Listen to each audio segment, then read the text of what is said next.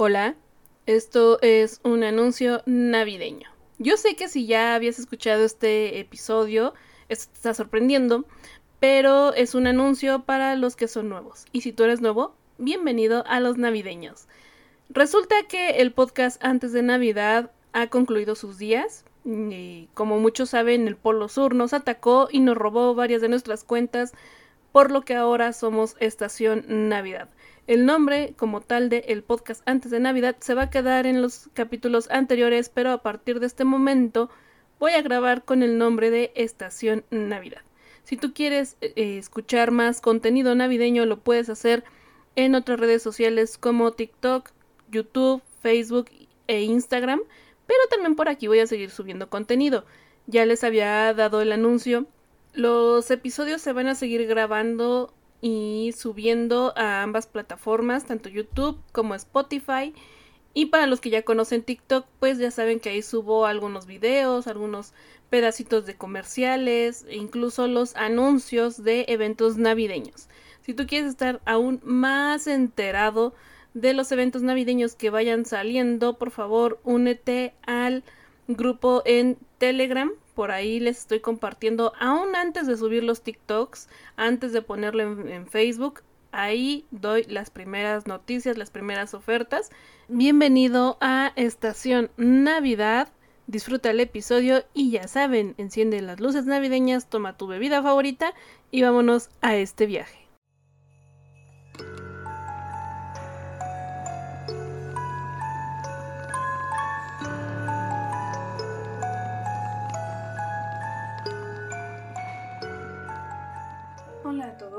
Bienvenidos a el podcast antes de Navidad. Estamos de nuevo aquí reunidos.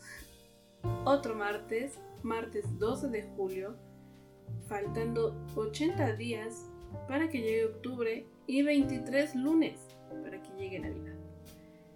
¿Por qué la cuenta regresiva para octubre? Porque en octubre van a conocer la Navidad como a mí me gusta. La Navidad más oscura, más mística. Entonces, esperen. Pasando a otro tema, mil gracias, de verdad, mil gracias a todos los que han estado compartiendo y viendo mis videos de TikTok porque llegamos a 500 seguidores. Me emocioné cuando está, éramos 100, pero ahora que llegamos a 5000 es una locura. Tengo muchos comentarios y muchas gracias por eso. Síganme compartiendo, sigan llenando los mensajes de sus amigos con videos del podcast antes de Navidad. Van a encontrar de todo. Siempre doy gusto. Lo que me pidan yo subo, menos encuerados. Pero de todo lo demás subo mientras, mientras tenga que ver con, la Navidad. Y pues espero les gusten estos episodios que estoy haciendo. Si quieren algún tema en específico que yo no haya hablado o que quieran una segunda parte, díganmelo. Me pueden escribir por Instagram, Facebook, eh, en el mismo TikTok, donde ustedes quieran. Y hoy hablaremos de un tema que me lo habían pedido desde el inicio, eh, pero no había podido investigarlo tan a fondo. Sabía algunas cosas, pero otras las ignoraba y pues cuando se ignora se tiene que investigar y leer mucho. Yo sé que este tema puede ser un tema muy muy conocido. Es decir, todos sabemos qué es, a qué se refiere la palabra. Pero no sabemos de dónde viene, no sabemos cuándo se originó y creo que pocas veces nos lo hemos preguntado. Hablaremos de los villancicos. Todos los hemos escuchado, todos los hemos cantado, y digo todos, porque ya sé que lo hayas hecho en público o en privado, igualmente lo has cantado. Pero pocos nos hemos detenido a pensar de dónde vienen y qué significa su nombre. Se llaman villancicos porque son canciones que cantan los villanos. Y no, no son villanos de gente malvada, son villanos de gente que vive en una villa, como cuando decimos pueblerino a alguien que vive en un pueblo como la mayoría de las cosas de la Navidad, es una mezcla de muchas versiones. Nadie sabe cuál es el verdadero origen. Había orígenes por todos lados. Y yo les voy a dar el origen en diferentes puntos. ¿A qué me refiero? A que no podemos decir que gracias a un solo villancico o a un solo himno derivaron todos los demás. ¿Por qué? Porque se dieron en diferentes épocas, con diferente contexto histórico, con diferente intención. Entonces no podemos decir que de un solo punto derivaron los demás, pero sí podemos identificar en qué momento histórico fue el boom. Eso sí lo puedo decir. O sea, no puedo decir quién lo copió a quién, pero sí les puedo decir en qué momento histórico lo hicieron. Vamos allá. Se cree que Marqués de Santilla fue el primero en escribir un villancico. Esto obviamente en español. Otras versiones dicen que fue en el siglo V cuando se creó el primer villancico y que el autor o los autores fueron los evangelizadores. Esto obviamente tiene mucho sentido porque era más fácil educar de religión a la gente pues, con música. Como ya les dije, les repito, el origen 100, 100, 100% real es difícil de investigar. Pero eran canciones populares que el pueblo cantaba. Y estas eran para contar alguna situación. ¿Cuándo surgen? En el Renacimiento. El Renacimiento es la cuna. De ahí fue donde todo se tiburró de este tipo de canciones. Pero les voy a dar un poco de más historia. Lo que les acabo de mencionar es, bueno, de los villancicos, digamos, religiosos. no son canciones de pachanga, no son canciones de origen, vamos a decirlo, pagano. No me gusta esa palabra, pero bueno, para que todos lo entendamos. ¿Por qué les digo que la información anterior fue religioso? Por el tema de la evangelización. Obviamente, había canciones anteriores al cristianismo y estos eran considerados paganos ya que era para celebrar el solsticio de invierno, los festejos navideños cristianos, como ya vimos en anteriores episodios, pues básicamente adoptaron muchas costumbres que ya existían. Entonces, una más son los villancicos. Este tipo de villancico, ¿cuándo realmente tomó notoriedad en la iglesia? ¿En qué momento ellos dijeron, quiero que en la misa navideña haya villancicos? Pues fue en el año 129 después de Cristo, cuando un obispo decretó que el villancico Himno del Ángel, lo pueden buscar, se cantara en la misa navideña en Roma. Ahí fue cuando se hizo ese conecte entre las canciones que son villancicos con las misas. Entonces hasta ese momento no había tanta relación. De hecho, un dato curioso es que las religiones más ortodoxas, más, más estrictas, más apegadas 100%, 100% a las escrituras, creían que los villancicos eran algo profano, o sea, no podías tú cantar porque eh, eso lo hacían los paganos. No estaban mal, pero pues finalmente eh, los paganos no estaban haciendo nada malo, simplemente era su forma de celebrar. Y si tú puedes agarrar esa forma de celebrar para dársela a tu deidad, pues yo no le veo lo malo, pero bueno, mucho tiempo se trató de em, prohibir en algunas eh, regiones de Europa, pero pues obviamente el, resultado fue que no se prohibió. Ah, se prohibió a sus, digamos, feligreses, pero no como decreto estatal o algo así. Pero seguimos. Algunos de los villancicos más más antiguos que les pude registrar, para su conocimiento, y disculpen mi pronunciación, son Boar's Carol de 1521. O sea, dense cuenta. 500 años tiene ya esto y lo seguimos escuchando. Otro más que es de la Edad Media, que hay muy bonitos villancicos de la Edad Media, por cierto, es Conventry Carol. Este está muy padre. Lo han escuchado, me parece, pero no... Pocos saben el nombre. Otro, un poco más conocido, pero igual no tan sonado ahora, es God Rest You Mary. O Der Flux by Night. Posiblemente estos villancicos, como les dije al principio, no sean tan familiares a, alguien de nuestra edad o de nuestra generación, 20, 30. A lo mejor nuestros papás o nuestros abuelos sí los conocieron, o alguien que vaya a la iglesia, pero no son tan populares.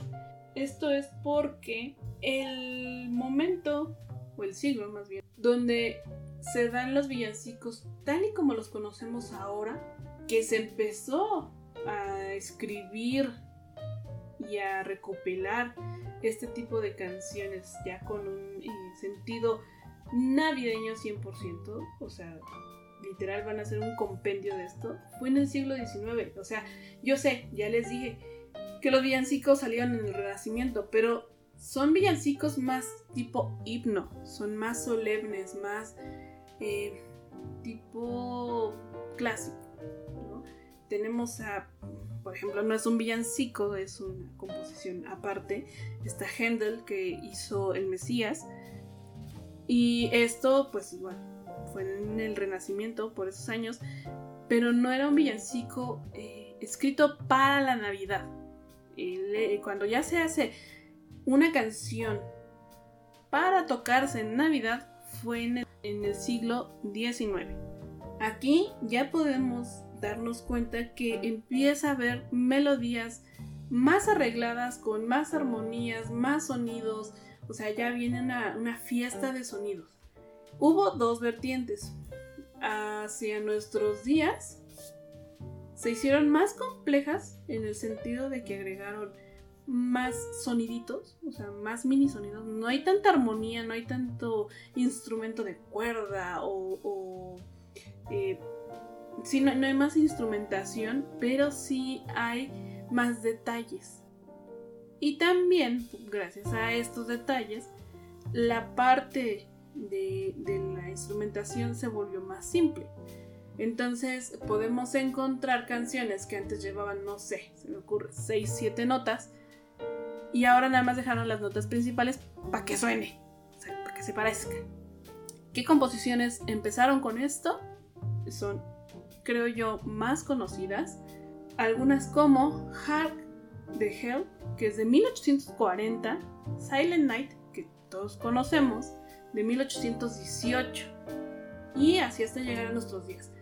Si hacemos la comparativa entre Silent Night y Heart the Hill, veremos una diferencia de sonidos. Que, bueno, punto de aparte, después haremos un análisis de Silent Night y por qué sí es correcto decir que las noches de nieve son más silenciosas. Pero eso es un punto y aparte que después les hablaremos. No me lo quería mencionar. Y ahora, los villancicos en México. Ustedes saben que me gusta siempre dar un enfoque, una mirada a cómo lo llevamos nosotros como mexicanos. Esto es muy general. Obviamente en el sur y en el norte pueden hacer algo completamente diferente o incluso en el propio centro de México en algunas colonias se hacen cosas diferentes. Díganmelo, escríbanme. Yo con todo gusto escucho y quiero saber cómo lo festejan ustedes. Cómo lo festejan, cómo lo canten ustedes. Pero vamos a hablar de México como el lugar donde se hablaba náhuatl antes. Así, ¿ok? Y pues bueno, en México se considera el primer villancico, o sea, primero, primero, primero, con el nombre de Hoy nació el Redentor del Mundo. Esta es una composición española del siglo XV. Este es, como les dije, es más un himno, es más em, solemne. No, no es tan, tan villano, digamos, ¿no? O sea, no, no es como que la, gente lo cantara tan popularmente. Y también tuvimos algunas otras piezas este, más o menos de este corte, así de, importantes, vamos a decirlo, de intelectuales, por parte de Fernando González, Pedro Trejo y también nuestra querida Sor Juana. Sor Juana también logró atrapar en sus escritos la alegría de estas fechas. Pero realmente los villancicos que como hispanohablantes conocemos más serían los siguientes. El primero, y, y esto no lo digo yo, lo dicen los diferentes artículos que consulté. Campana sobre campana, que es de origen andaluz. Eso hace totalmente sentido porque pues España llegó aquí. Eh, pero no solo en México, o sea, en todas las partes que, que hablamos español en América tienen este como uno de los más conocidos. Otro de los más conocidos son los peces en el río, que aquí les debo el autor, les debo el origen porque nadie sabe. nadie sabe de dónde vino, pero, pero analizando la letra, se sabe o se puede deducir que tiene una influencia árabe. Entonces no está tan descabellado con que sea árabe español por aquello de todas las invasiones que hubo ahí. Otro más, que este es un orgullo para América porque está escrito por alguien de América. Y no es nada más ni nada menos que mi burrito sabanero, o el burrito de Belén, como, como, lo conozcan. Y este viene desde Venezuela. Es de un autor llamado Hugo Blanco y mexicanos, lamento decepcionarlos, pero la versión original no suena como nosotros pensamos. Creo que los sonideros nos han hecho mucho daño cambiando esta esta versión porque el primero sí se escucha como que menos adornado. O sea, se siente la misma algarabía y todo, pero sí se siente un poco más solemne. No sé si me entienden. Eh, escúchenlo y van a saber de lo que hablo. Se van a dar cuenta que pues, les han mentido todo este tiempo como a mí. Otro también conocido, aunque creo que ya quedó un poco en el pasado, este es más noventero. Es la Marimorena y este es del siglo XVIII que se cree es de origen español. Y si se dan cuenta, pues mm, es diferente a, todo el movimiento que hubo en el siglo XIX. O sea, dense cuenta los nombres que les estoy dando y son como literalmente más populares. Y esto es por lo que les dije. Ahora ya encasillamos los villancicos en villancicos, Pero en realidad debería de haber dos vertientes, que son los himnos y los villancicos. Villancicos deberían de ser la campana sobre campana, los peces en el río, mi burrito sabanero, etc. Y los himnos deberían de ser como Silent Night o Come Come Emmanuel o Christmas Tree, eh, ese tipo de canciones más solemnes, más, eh, digámoslo así, de orquesta, para, que me entiendan, como si escucharan música clásica, eh, esos deberían de ser himnos. Pero ahora ya lo revolvemos porque ya los, ya los escuchamos popularmente, o sea, ya no los sabemos, ya la gente los canta sin importar que tengan instrucción musical o no. Bueno, el punto y aparte, ¿verdad? Eh, el último lugar es una de mis favoritas y creo que es la favorita de todos porque es de las más escuchadas en Spotify, a pesar de que digan que Campana sobre Campana es la más conocida.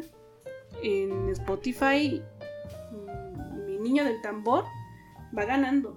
Eh, este se llama, ya lo dije, El Niño del Tambor o El Tamborillero.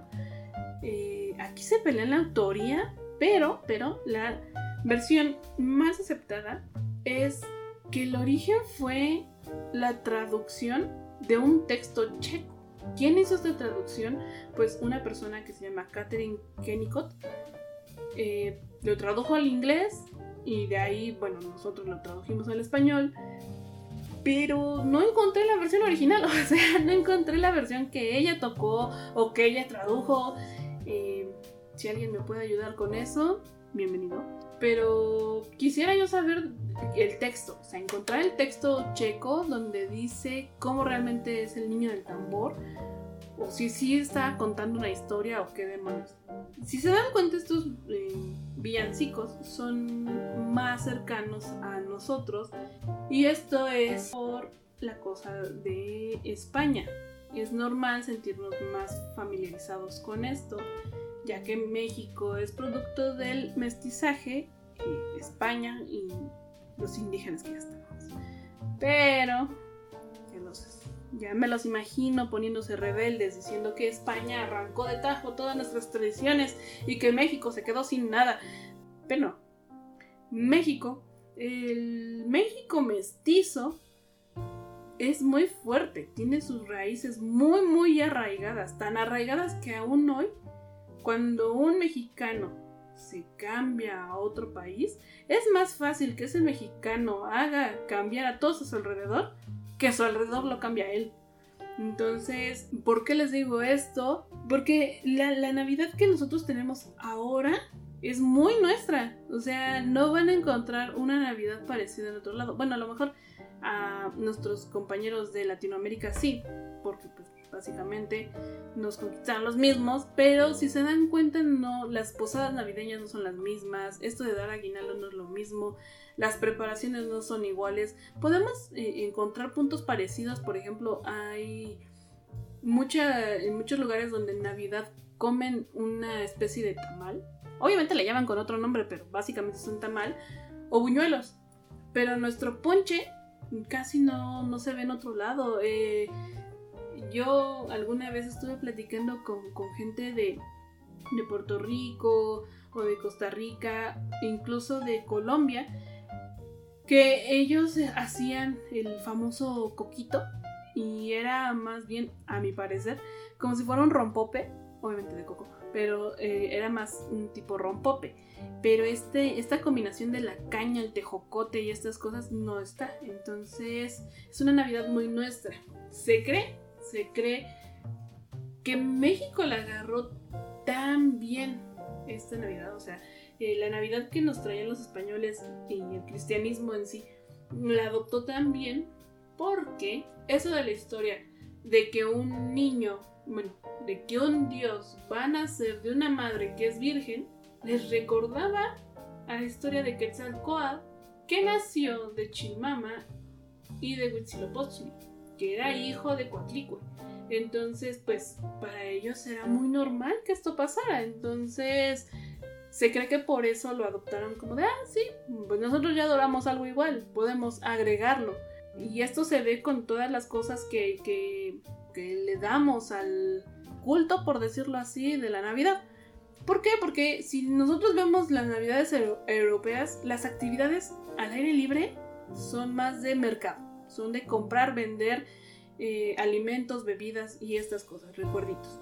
Pero en México, las celebraciones religiosas se hacen al aire libre, como lo hubiéramos hecho si estuviéramos adorando a Quetzalcoatl. O sea, no nos, no nos pudieron meter a la iglesia. Y si empezamos a rezar, de todas formas lo hicimos a nuestra manera.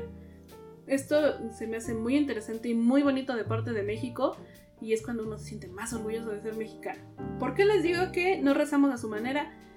Porque los primeros festejos del nacimiento de Jesús, como ya les dije, tuvieron lugar en espacios abiertos, donde no solo se rezaba, sino que también había danza y música. Dentro de la música había cantares en náhuatl, algunos escritos por propios frailes, como por ejemplo el fraile Bernardino de Sagún. También había algunos poetas indígenas que, bueno, no firmaban sus composiciones. A pesar de tanto tiempo, se lograron rescatar algunas composiciones y estas son del siglo XVI. Estas son igual himnos, no son como Silent Night ni nada de eso, son más religiosos. Ahora, si les interesa saber cómo se escucha, o sea, cómo es de diferente los primeros que les dije del siglo, bueno, antes del siglo XIX, que eran de la Edad Media y esto, a estos que son en náhuatl español y una cosa híbrida ahí, pueden buscar, tanto en Spotify como en YouTube lo pueden encontrar, Cancionero de Gaspar Fernández. Así lo buscan y les van a encontrar, les van a salir todas las canciones de Navidad escritas en náhuatl, cantadas en náhuatl, pero eh, también hay algunas que están como en un español extraño. Entonces están mitad español, mitad náhuatl y mitad no sé qué son. Es muy bonito escucharlo y no solo escucharlo, si tienen la oportunidad de buscar en internet un texto que se llama Voz, Efecto y Representación Náhuatl en la canción vernácula del siglo XVII. Este texto está en internet y lo pueden bajar sin pagar nada. Ahí pueden encontrar la traducción de los villancicos, el contexto histórico y también algunas partituras. Entonces, escúchenlo, no tiene desperdicio y está muy padre conocer esta parte de México que no nos han dicho. O sea, Tú pones en internet villancicos mexicanos y te van a salir los peces en el río, ya está cantado por Pandora, hay gente que nosotros conocemos, o por ejemplo a Estes Fideles de Mijares, pero si queremos aún algo más atrás, o que tú digas, es que sí quiero festejar la Navidad, pero como mexicano me siento traicionado, porque hay gente que se siente así, pues puedes escuchar este cancionero de Gaspar Fernández y decir, oye, el mestizaje también nos dio cosas buenas, sí, se llevaron cosas también, pero nos dejó cosas buenas que finalmente nosotros somos una de ellas, somos el fruto de todo lo que se vivió. Y hasta ahí la información de los villancicos.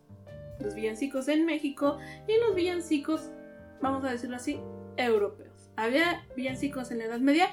Sí, pero no eran villancicos que fueran como tal escritos para cantarse en Navidad simplemente eran para celebrar el nacimiento de Jesús. O sea, la Navidad todavía no había agarrado la forma que tenemos hoy en día de festejar. No es hasta el siglo XIX que se empieza a celebrar una Navidad como la que nosotros ahora celebramos. Hasta ahí la información y sean felices. Pues no los voy a dejar así. Les tengo información bonus. La primera información bonus es una tradición y la segunda es un regalito para mis amigos que les gusta la música. Empecemos por la tradición. No es tan común en México y me gustaría saber si en sus estados o incluso países es esto se da porque al menos en el centro del país no yo no lo he visto. Se da más en países de habla inglesa y esto puede ser el causante del por qué se empezó a juntar en un solo cajón como villancicos, los villancicos y los himnos. Y esto es porque de repente gente que era aficionada a la, a la música empezaba a cantar en plazas públicas himnos. La gente que pasaba a su alrededor les daba comida, les daba algo caliente. Esto se fue transformando a que después eran grupos caminantes, o sea, iban de puerta en puerta caminando, cantando a los vecinos de la localidad. Esto me recuerda como a las posadas, ¿no? O sea, van y cantan un, rato, les dan algo de comer, de beber y ya. Entonces se cree que esto trajo de la solemnidad a lo popular, a los himnos. Y pues suena muy, muy coherente. y me gustaría que esto se hiciera en México porque yo sé, en muchos lugares lo pueden hacer por dinero, pero la mayoría de la gente de, vecinos, o sea, los que se juntan para llevarle canciones a sus vecinos, lo hace para llevarle alegría. Eh, estos, ¿por qué lo sé? Pues porque en sus circuitos, o sea, en sus rutas, eh, priorizan las casas o a las familias que tuvieron un mal año. Ustedes pueden decir, ay, pues que les ayuden. Yo sé que sí, pero a veces incluso se, recolecta dinero en vez de comida y se le dona a esa familia que tuvo un mal año.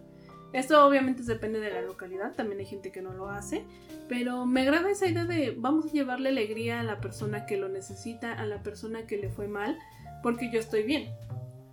Que ese es un punto de la Navidad. Eh, antes, al ser la mayoría granjeros, o no granjeros, sino, sí, vivíamos de la cosecha y la ganadería, pues cuando llegaba el invierno no podíamos sembrar, cosechar y pues, ¿qué les cuento de los animales, no? Todos teníamos frío, todo estaba congelado y era muy difícil eh, de comer, ¿no? De tener comida ah, disponible. Entonces se empieza a hacer el intercambio de tus bienes. Yo te doy un poco de leche, tú me das un poco de huevos, yo te doy un costal de eso, tú me das un costal de aquello. Y ahora pues damos regalos y damos, bueno, llevamos felicidad. Me gustaría que se empezara a hacer en las cenas navideñas, obviamente con este concepto de dar felicidad. Vamos a poner con que cantemos cada quien en nuestras cenas navideñas un villancico. Sería padre, ¿no? Recordar que es un día de felicidad y un día para reclamarnos todo lo que no nos hemos reclamado en el año si ya no lo hiciste en 365 días, no lo hagas hoy. Pero bueno, vamos a pasar al dato música. ¿Cómo hago para que mi villancico suene navideño? ¿Cómo es que esa canción me suena tanto, tanto, tanto a Navidad? Pues son unas cosas pequeñitas, pequeñitas, pequeñitas. Y esto puede ser más psicológico que incluso musical. Hay dos tipos de, de villancicos, por decirlo así. Los de alegría, que nos recuerdan que el sol va a volver a salir después de este crudo invierno, que Dios va a venir a salvarnos de nuestros pecados, que va a venir la primavera, que Yul se va a llevar todo lo malo de, este mundo y que va a ser nuestro renacimiento. Es una victoria si ustedes lo ven así.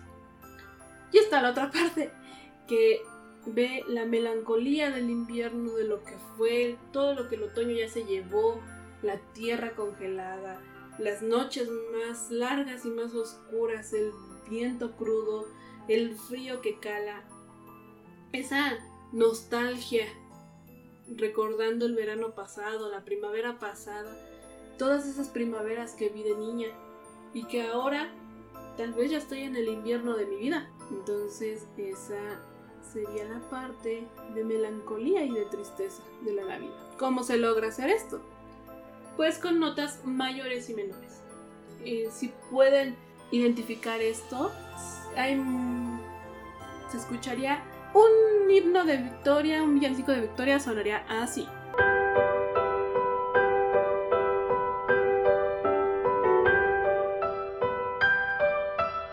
Y un himno melancólico, de tristeza, de misterio, más enfocado al invierno y toda esta cosa oscura que los envuelve, sería así.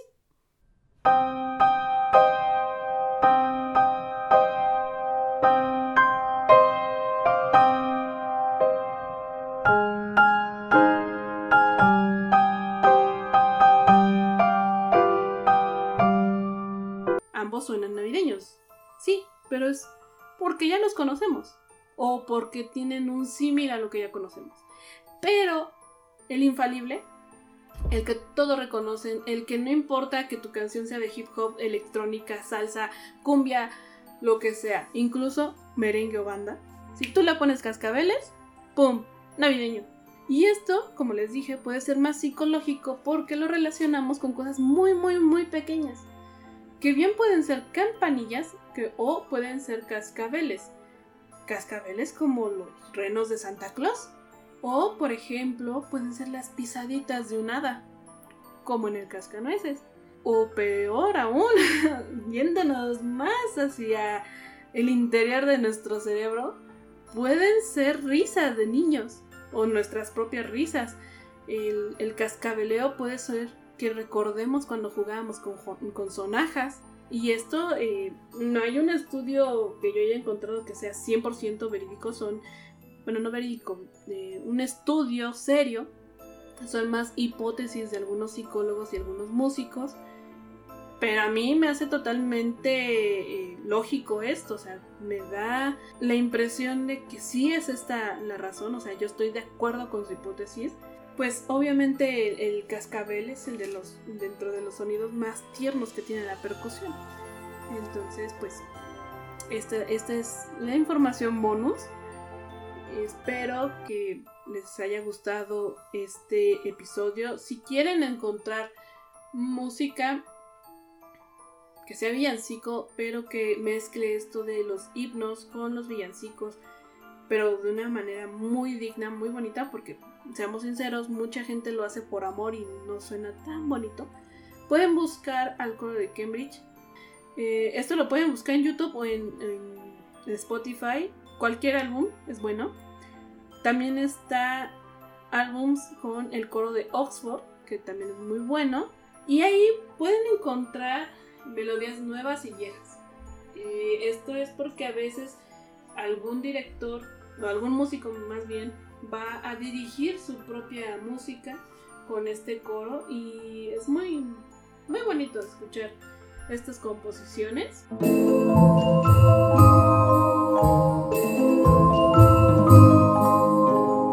Y con todo esto que aprendimos, podríamos decir que la canción All I Want This Christmas Is You puede ser considerada como un villancico. Digo, porque la escuchamos cada año y donde la escuchemos la cantamos. Yo sé, también tienen sus haters, ¿no? La gente que la odia a rabiar. Pero seamos sinceros, la mayoría de la gente la canta.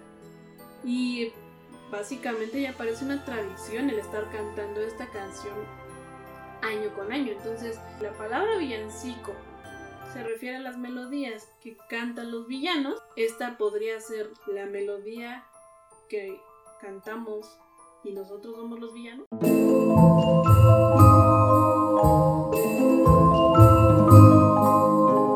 Esta vez nos vamos a despedir con un maestro diferente. Hoy tenemos al maestro Garrison Keylor y él nos enseñó que lo más bonito de la Navidad es que es inevitable, como una tormenta, y todos pasamos por esto juntos.